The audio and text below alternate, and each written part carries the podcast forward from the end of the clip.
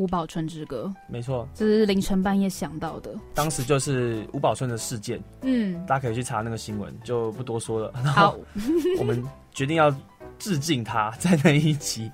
后来我们就想说，我们就来演面包唱歌吧，很疯狂的气话。哎，说到这种疯狂的气话，你有没有什么气话真的疯狂，但是后来真的没办法表演？没办法表演。呃，其实夜夜秀的第一季，我们曾经试过一些单元，后来都，而且我们其实现场有表演，但不能播。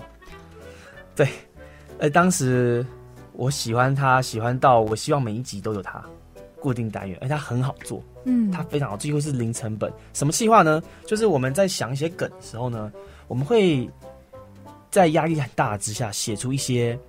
丧尽天良、违反伦理道德的笑话。嗯，然后那个单元就就叫做名字很长，它的单元名称叫就叫做那些违反伦理道德的笑话。然后就是每一集我会戴着面具，然后那 maybe 是一个狗的面具，然后上台，然后念那些笑话，然后再搞，然后伯恩会来骂我一顿，然后那些笑话都非常非常好笑，可是都非常非常不能播。嗯，对，好险当时没有做。因为最近 已经最近的风波就已经再度验证这个不是不能做的 啊！对，这个的确，虽然虽然刚才前面听了觉得很可惜，可是又觉得 啊，算了。对 对，真的啊，不能说什么。对啊，其实其实没有啊。除这个之外，我们还有一些，通常都是真的是刚刚提到，就是时间还有制作成本之类的。像我像我就很想要第一季的时候。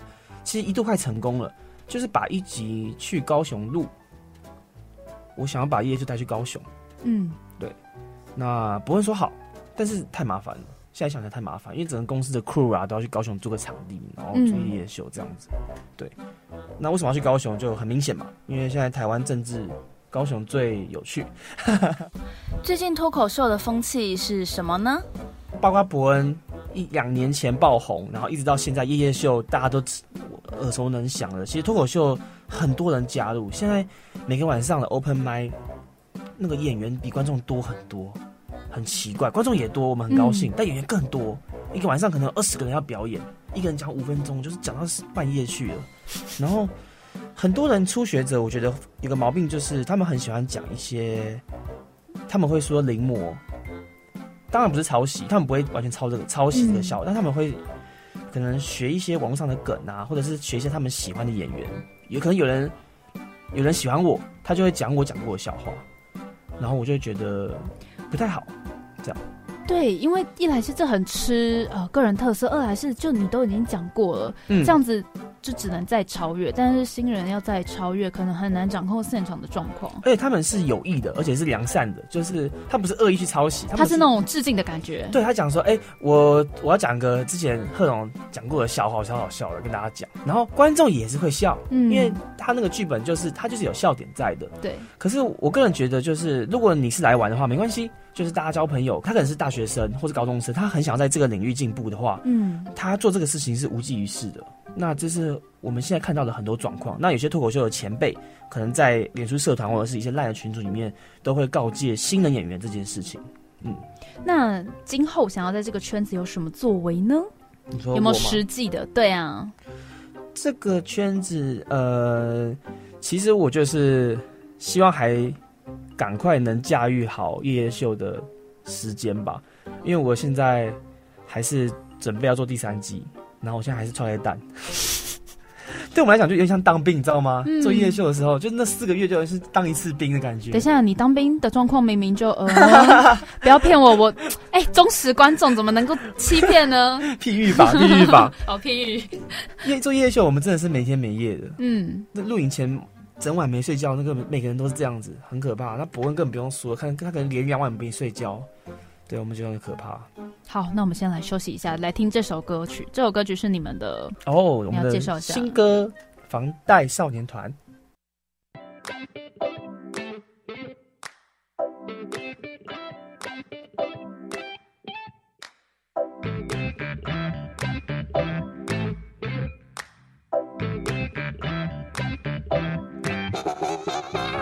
处都是高楼大厦，买不起的房价。他们说的大方，但我还是没有家。搞了二十几年，终于出了社会，只有二十几 K 是什么烂薪水？都已经几岁，还买不起车位，交完电话费，住不起的台北。台北空气很好，但又变成空屋，房子总是不少，奇怪都没人住。难道是鬼岛？那个真的恐怖，我还是窝在家当爸妈的宠物。悲伤的台北，住在雅房都嫌贵。悲伤住一夜，我看你没钱早点睡。房贷少年团，凑不齐的头期款。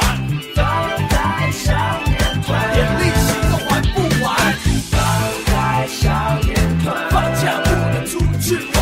房贷少年团，一瓶要一百多万。不吃不喝三十五年，储备投那袋。买不如住，住不如早点做鬼投胎。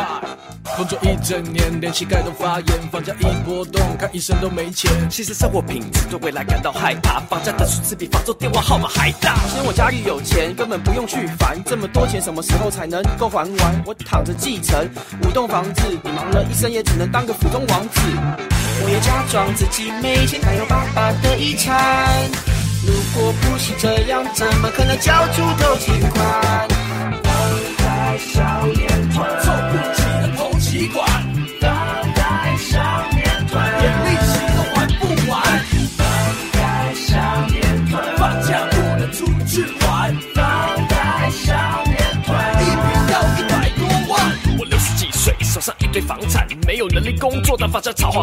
六千斤八千出，没人买就走步。这场游戏只要你九零后出生就输。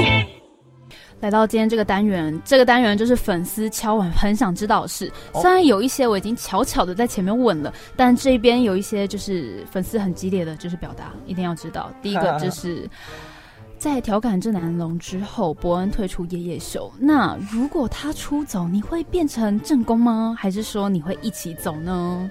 哦，好，这个问题还是要强调一下，夜夜秀第三季还是伯恩。嗯，对，很多人都没有看懂我们的公司声明。我记得好像是写第四季，第三季还是伯恩，第四季他才会离开。嗯，对。但是公司据我所知，我们也还没有决定要不要做第四季。嗯，对我，所以我没法回答。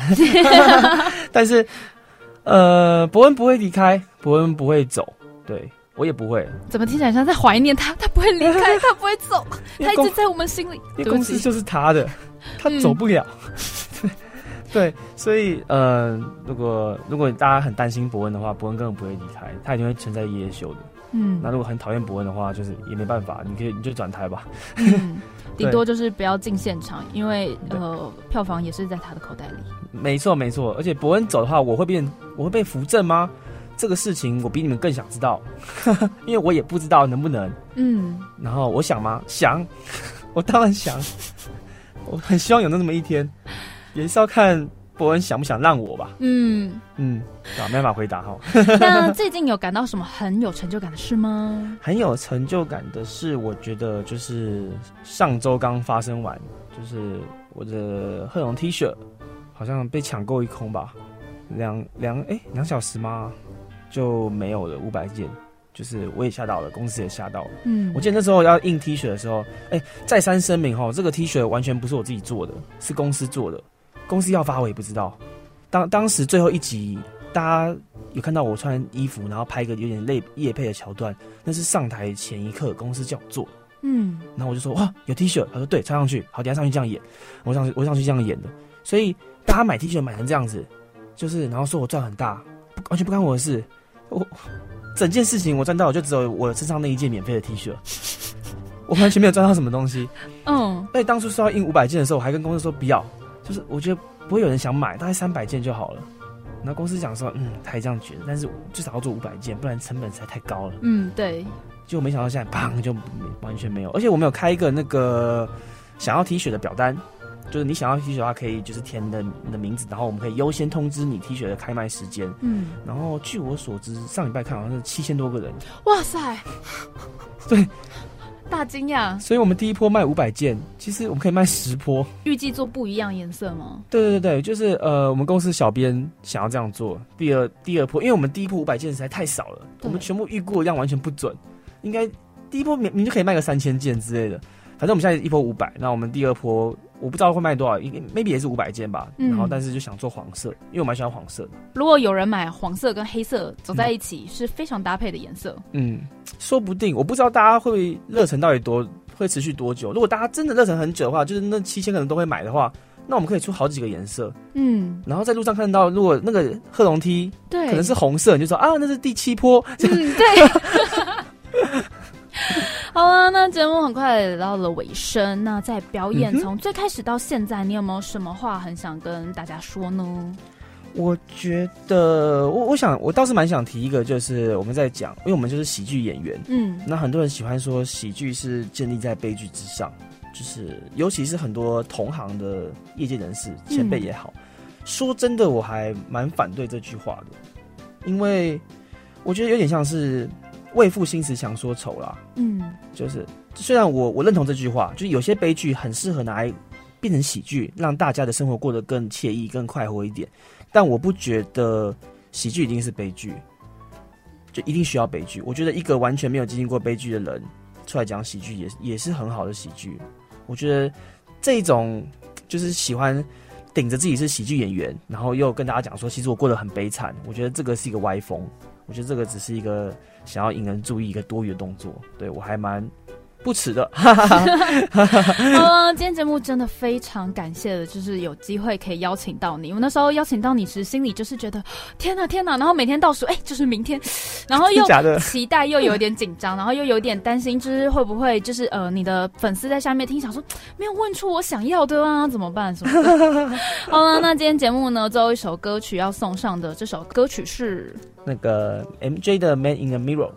那在今天的节目里呢，就是很感谢你的到来。哦，那谢谢。下礼拜同一时间，世新广播电台 FM 八八点一，我们天空见喽，拜拜，拜拜。